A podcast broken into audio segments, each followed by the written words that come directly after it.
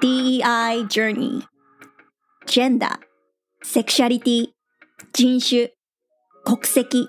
障害の有無.様々な違いをシンプルに受け入れてもっとうまく活かし合えたらどうなるか。何が生まれるか。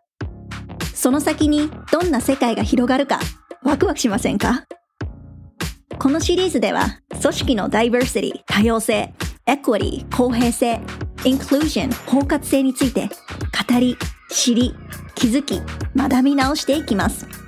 Let's talk about organizational DEI Who's ready to learn and unlearn?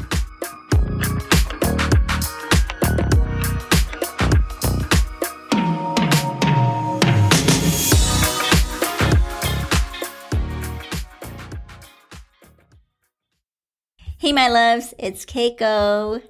それでは始めていきましょう。本日の Bite Size Learning は DEI の D、Diversity についてです。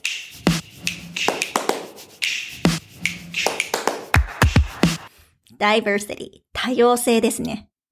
まあこれ当たり前なんですけれども、一人では実現できない状態ですよね。まあ一人の人が多様なアイデンティティを持つことはできますが、様々な人がいて初めて多様性というのが実現できます。多様性、まあ、これ一言で言うと違い。これがね、たくさんある状態です。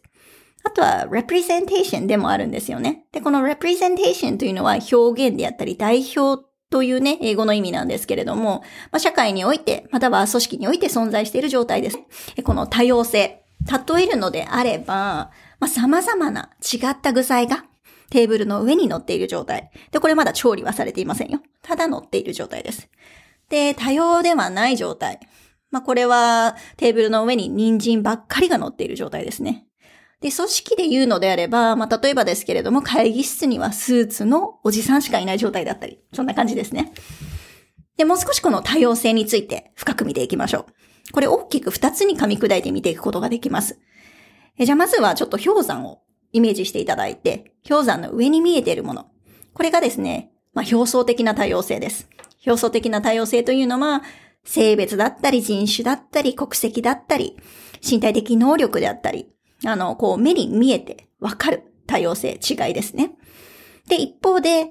海の下に隠れている部分。そこのところ、真相的なですね、多様性というんですけれども、真相的な違いというのは、まあ、例えば文化の違い、宗教、学歴、性的思考、性自認、うん、あとはまあ培ってきた経験が違ったり、価値観が違ったり、あとはあの心理的な傾向だとかね。まあそういった目に見えない違いのことを指します。で、と組織における多様性を見ていくときには、その他の違った見方もできるんですけれども、まあ、例えば3つに分けて見ていくことができます。1つは、デモグラフィックダイバーシティですね。デモグラフィックダイバーシティ。これは、まあ、目に見える見えない関係なく属性なんですけれども、性別だとか国籍だとか人種だとかね、年齢だとか、そういったところの多様性です。で、一方でもう一つが、タスクダイバーシティ。タスクのダイバーシティですね。実際に業務に必要な、まあ、能力だとか経験の違い。で、もう一つが、opinion diversity。opinion diversity。意見の多様性です。まあ、これはもう立場とかは問わず様々な意見が存在している。そういったところの多様性です。まあ、組織の場合はこういった形でも多様性を見ていくことができるんですけれども、DEI を語る際というのはですね、文脈、context、これが非常に大事になってきます。で、これ何の文脈かと言いますと、歴史的背景であったり、社会的背景、これらを踏まえて、それらのレンズで見ていかないといけませんと。で、なぜかというとですね、そもそもの目的からこう外れていってしまうからなんですね。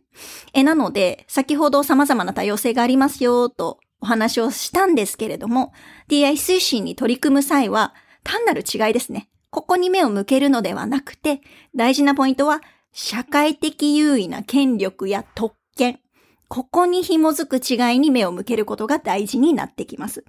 で、これどういう意味かと言いますと、まあ、例えばですけれども、私は犬派で、あなたは猫派。これも一応価値観の違いで、価値観の多様性ではありますよね。ですが、このような違いというのは、ジェンダーでしたり、宗教でしたり、セクシャリティでしたり、障害の有無でしたり、まあそういった違いと比べて、社会や文化における意味合いの重さって全然違いますよね。これまで社会においてどうやって扱われてきたか、こういったところの重みが全然違います。なので、DI 推進における多様性。これを語る際には、このような社会や文化に与える影響や意味合いの大きさでお話をしていきます。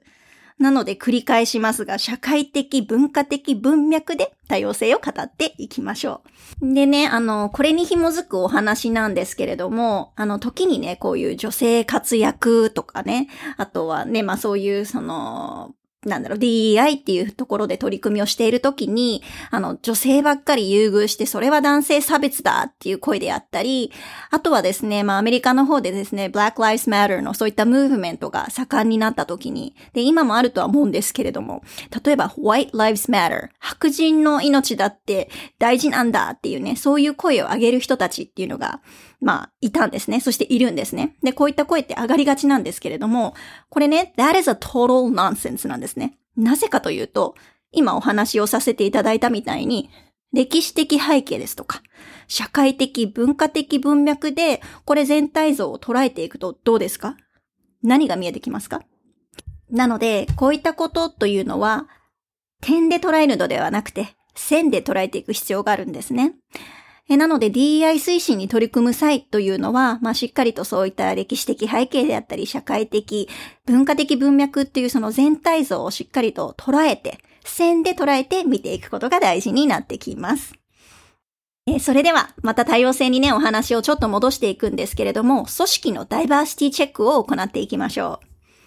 えそもそもですけれども、日本の人口の半分は女性ですよね。えこういったことを踏まえた上で、え質問をしていきます。えあなたの組織の従業員構成、えそれはですね、こういったことが反映されている男女比ですか？え組織のダイバーシティは、階層の下から上まで同じ割合ですか？え組織にとって重要な意思決定の場となる席に、ダイバーシティが確保されていますか？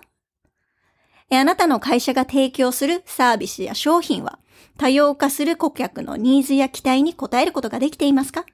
偏りはないですか？えこういったレンズを通して、えー、あなたの組織におけるダイバーシティチェックを行っていくことができるので、ぜひぜひちょっとこれでね、チェックしてみてください。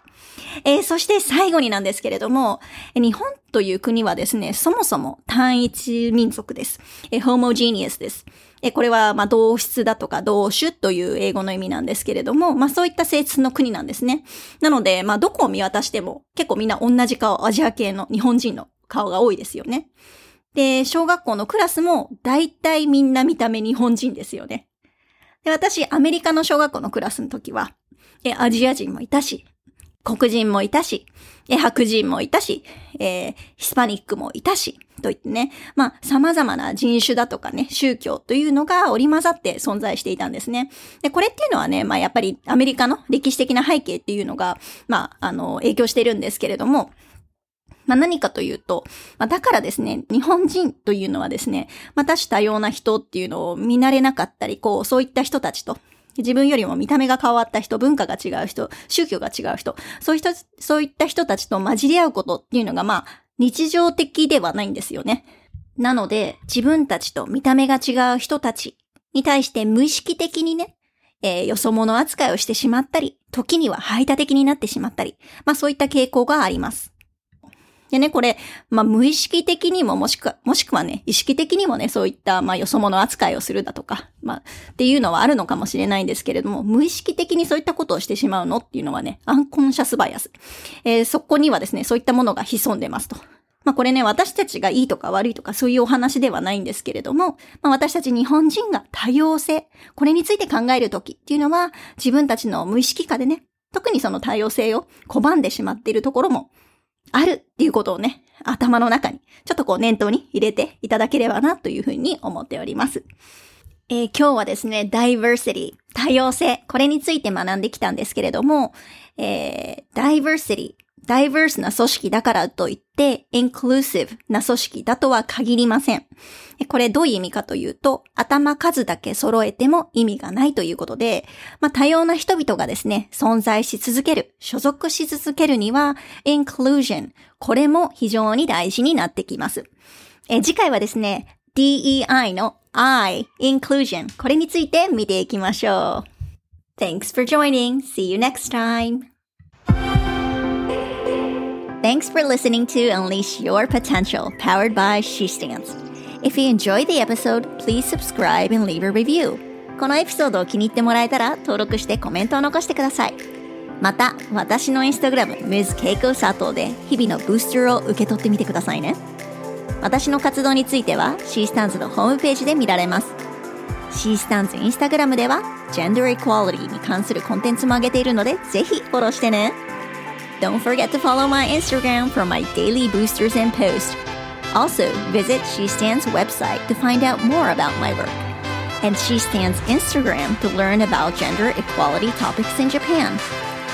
Okay, until next time, and remember, my love, don't be afraid to be full of yourself. Be bold, be real, be hatenko, be you, and unleash your potential because you are exactly on the right path.